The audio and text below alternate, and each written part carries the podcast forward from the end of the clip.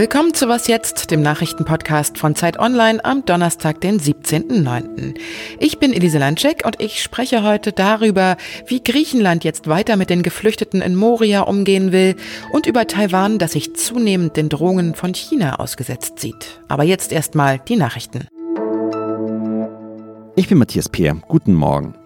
Die Zahl der neu gemeldeten Coronavirus-Infektionen ist in Deutschland wieder über die Marke von 2000 gestiegen.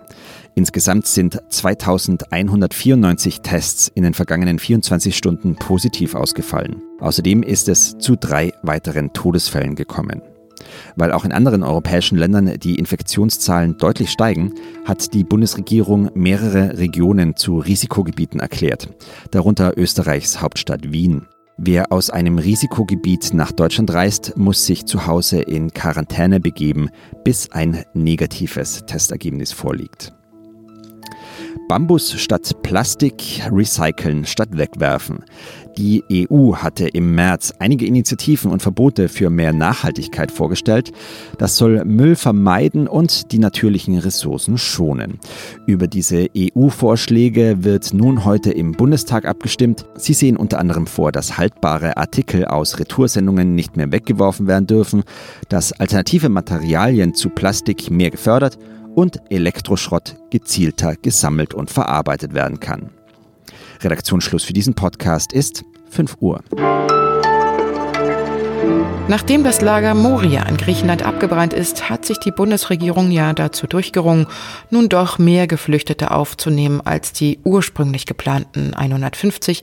Es dürfen nun 1553 weitere Menschen aus Griechenland nach Deutschland kommen. Aber die meisten von ihnen kommen gar nicht direkt aus Moria, sondern aus anderen griechischen Regionen und Lagern. Der griechische Ministerpräsident Mitsotakis lässt die meisten Menschen aus Moria nämlich gar nicht ausreisen. Zacharias Zacharakis verfolgt die Ereignisse in Griechenland für die Zeit. Hallo. Hallo. Wer sind denn die 1553 Geflüchteten, die jetzt aus Griechenland zu uns kommen? Sind da jetzt auch Menschen aus Moria dabei? Es geht darum, dass die Menschen nicht unbedingt alle direkt von der Insel Lesbos kommen werden. Es soll nämlich vor allen Dingen Menschen sein, deren Asylersuchen bereits positiv beschieden ist äh, und so wie es aussieht, werden vor allen Dingen Menschen aus anderen Teilen Griechenlands kommen. Ähm, aber das soll wiederum Platz auch schaffen, ähm, um von der Insel Moria oder von Lesbos wieder Leute auf das Festland zu bringen. Prinzipiell sagt aber der griechische Ministerpräsident, er will ähm, sich nicht erpressen lassen von den Menschen auf der Insel, von den Flüchtlingen. Ihnen wirft er ja vor, dass sie das Feuer selbst gelegt haben äh, in dem Lager Moria, um möglichst bald die Insel verlassen zu können. Und ähm, eben aus, diesem, aus, diesem, aus dieser Konstellation heraus argumentiert der Ministerpräsident, dass er dieser, dieser Forderung nach Evakuierung des Lagers auf gar keinen Fall nachkommen möchte. Griechenland hat ja 2,4 Milliarden Euro von der EU bekommen, um die Aufnahme der Geflüchteten zu organisieren.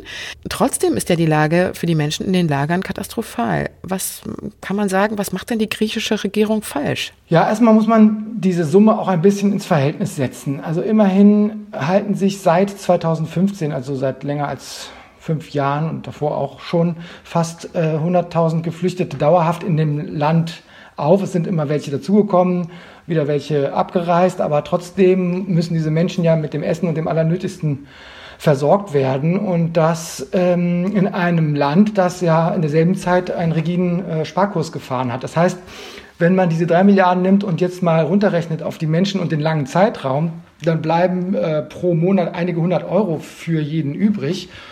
Und trotzdem hätte ähm, man wahrscheinlich bessere Verhältnisse, hätte die Regierung bessere Verhältnisse in Moria und den anderen Lagern schaffen können. Aber das war ja auch politischer Wille, dass es einfach nicht bessere Verhältnisse gibt, sodass es eben diese abschreckende Wirkung, äh, in, dass diese Lager eine abschreckende Wirkung nach außen entfalten. Und gibt es irgendwas, was die EU tun müsste, um jetzt äh, Griechenland äh, zu entlassen? Letztlich kommt es darauf an, ob die EU ein gemeinsames Konzept entwickeln kann, wie sich wirklich langfristig, wie sie langfristig mit der äh, Migrationsfrage umgehen kann, wie Menschen aus den europäischen Ankunftsländern, das ist ja nicht nur Griechenland, verteilt werden in den anderen Ländern. Äh, es ist jetzt ein solches Konzept angekündigt äh, für Ende des Monats, soweit ich das verstehe.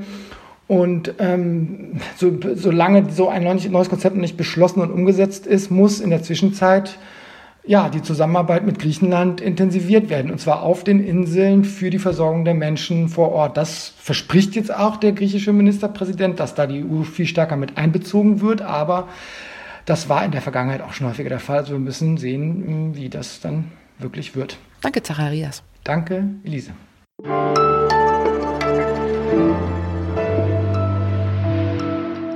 Und sonst so?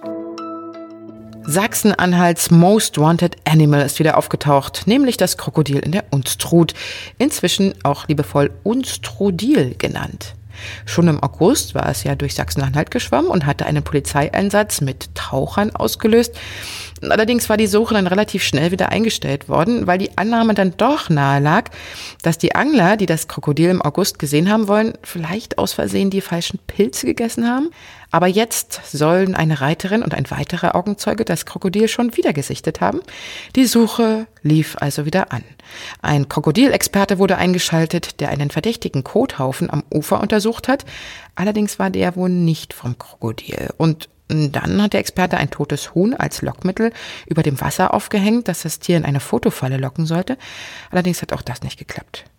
Denn auf solche billigen Tricks fällt ein derart schlaues und im Verstecken inzwischen so geübtes Krokodil natürlich nicht rein. Offenbar findet es die Unstrut ganz gemütlich und hat keine große Lust, den Winter in irgendeinem beheizten Zoo zu verbringen. Als wechselwarmes Reptil könnte es ja sogar draußen überwintern. Nachdem die chinesische Führung Hongkong mit dem Sicherheitsgesetz ja unter Kontrolle gebracht hat, nimmt sie sich jetzt als nächstes Taiwan wieder vor, das ja von China auch als abtrünnige Provinz betrachtet wird und nicht als eigenständiger Staat. Vergangene Woche erst ließ China an gleich zwei Tagen hintereinander Kampfjets wieder über dem Luftraum nahe der Insel aufsteigen, was so eine Art symbolische Machtdemonstration ist. Und chinesische Politiker verfolgen zunehmend auch den Kurs, man müsse Taiwan notfalls auch mit Gewalt an China anschließen. Steffen Richter hat für die Zeit zu diesem Thema recherchiert. Hallo. Hallo Elise. Wie angespannt ist denn das Verhältnis zwischen China und Taiwan derzeit? Muss man denn tatsächlich in Taiwan Angst vor realen Angriffen haben? Also die Bedrohung ist meiner Einschätzung nach aktuell nicht real. Sie wird aber vielleicht in fünf bis zehn Jahren real, wenn ähm, der aktuelle Parteichef sein Ziel, das er immer propagiert, möglicherweise versucht wahrzumachen, eben Taiwan ähm, letztendlich auch mit Gewalt an die Volksrepublik China anzuschließen. Nun waren ja die USA immer so eine Art Schutzmacht für Taiwan, auch wenn das eher so inoffiziell lief äh, und sie das nie offiziell bestätigt haben. Aber äh, momentan sind die USA sehr mit ihren eigenen Konflikten beschäftigt, was Peking natürlich wiederum auch sehr interessiert beobachtet. Kann denn Taiwan noch auf den Schutz der USA vertrauen? Ich denke mal, ja, das können sie schon.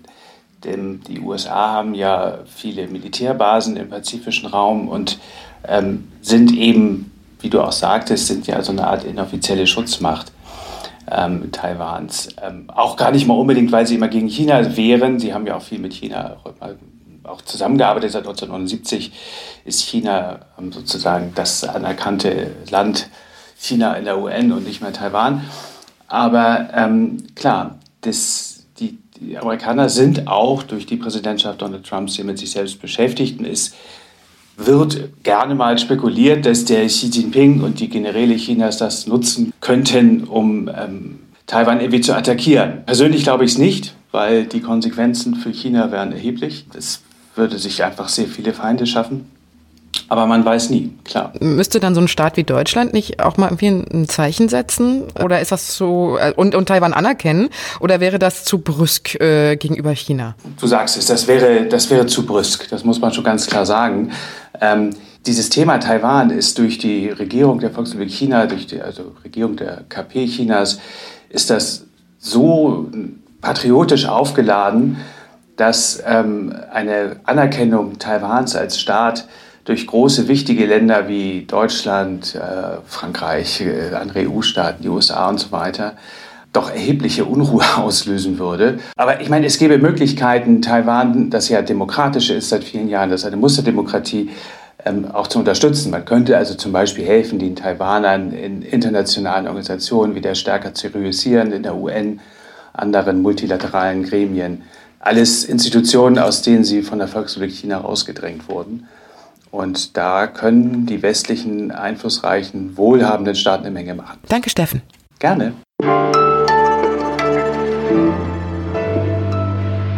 Und das war was jetzt für heute. Hören Sie rein in unser Update am Nachmittag.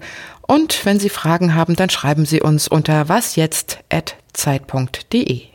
Machen Sie es gut, sagt Ihre Elise Nanschek.